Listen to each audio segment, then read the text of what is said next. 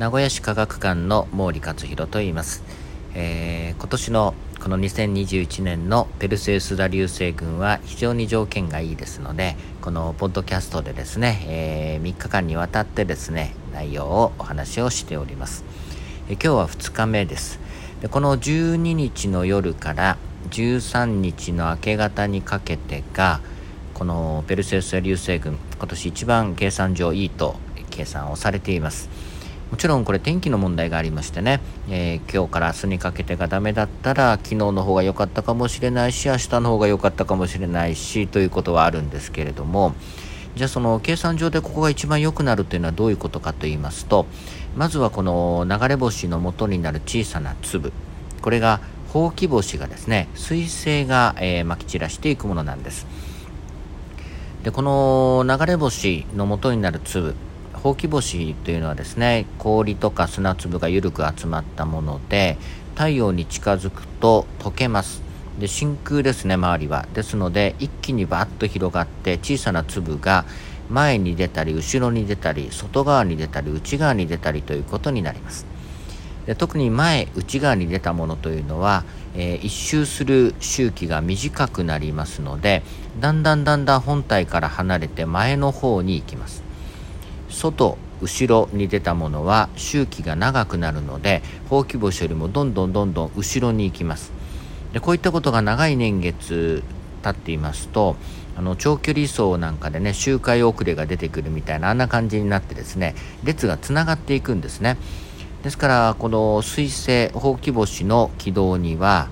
流れ星の元になる粒がまるで川のように同じ向きにほうき元のほうき星とほぼ同じ周期でぐるぐるぐるぐると回っている。そんな状況が出来上がります。でこのほうき星の通り道が地球の軌道と交差していると次々と川の流れのようにですね粒が次々と地球に飛び込んでくるということになるんですね。これが流星群なんです。でこのペルセウス座流星群の場合には地球が8月12から13あたりに通るところが交差点になっていましてもともとスイフトタットル彗星というほうき星が散らしたその粒が次々と飛び込んでくる。地球が秒速30キロでねこの辺りを回っております。結構な速いスピードですね。で流星群の元になる粒も回っていましてこれが結構前の方斜めから来ますので合計で秒速60キロというものすごいスピードで地球の空気に飛び込むことになります。そして流れ星として見えるんですね。ですから宇宙空間的に見るとその川の本流の一番中心のところがいいわけです。でこれが今年の場合は8月13日の明け方と計算されてるんです。日本時間でですね。でこの日本時間でというのがまた大事でしてこの本流の一番濃いところが日本時間で例えば昼間になってしまった。私たちはうまく見えてなくてよその国の地球の裏側の人がいいタイミングになってたりするわけです。でこの粒が飛び込んでくる方向を今度私たちが向かなくちゃいけない。地球がそっぽを向いてたり昼間向いてたらダメってことも考えるとこの粒が飛び込んでくる方向は明け方の2時3時4時といった時間にそれぞれの地域がその方向を向くんです。でこれがペルセウス座の方向になるわけなんですけれどもそうするとペルセウス座の方向飛び込んでくる方向が空の高いところにあれば流れ星がよく見える。そして宇宙空間的に地球がぐるっと回っていく中で一番濃いところに行くとよく見える。この2つが今年重なっているんです。日本にとってラッキーなんですね。でさらにその時間帯に月明かりがあると空が明るくなって見えにくくなりますからということなんですが今年ちょうどその月も細くてですね、えー、もう流星群を見る夜半過ぎには月は沈んでいますのでという意味で3ついい条件が重なっています。そのいい条件のベストは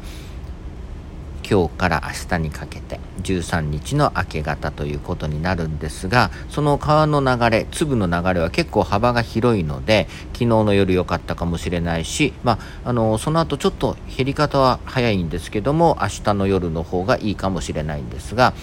夜8時9時といった時間帯は私たちがその粒が飛び込んでくる方向からそっぽを向いてますのでこれは流れ星はたくさん飛びません。ですからその時間帯に流星群見ましょうなんて言ってもですねまああのよっぽど端っこに来たのがちょっと空の隅に見えるかもしれませんけどもこれ基本的に不可能ですのでですのでそれよりも寝ておいてそして1時2時に目覚ましかけてさあ晴れてるかなっていうことでその時間帯に頑張っていただくといいということになるんですね。さあ流星群の流れ星1時間に10個ぐらいです街中では。ですので気長に見てください。群れでねわーっと降ってくるっていうわけではないんです。ただ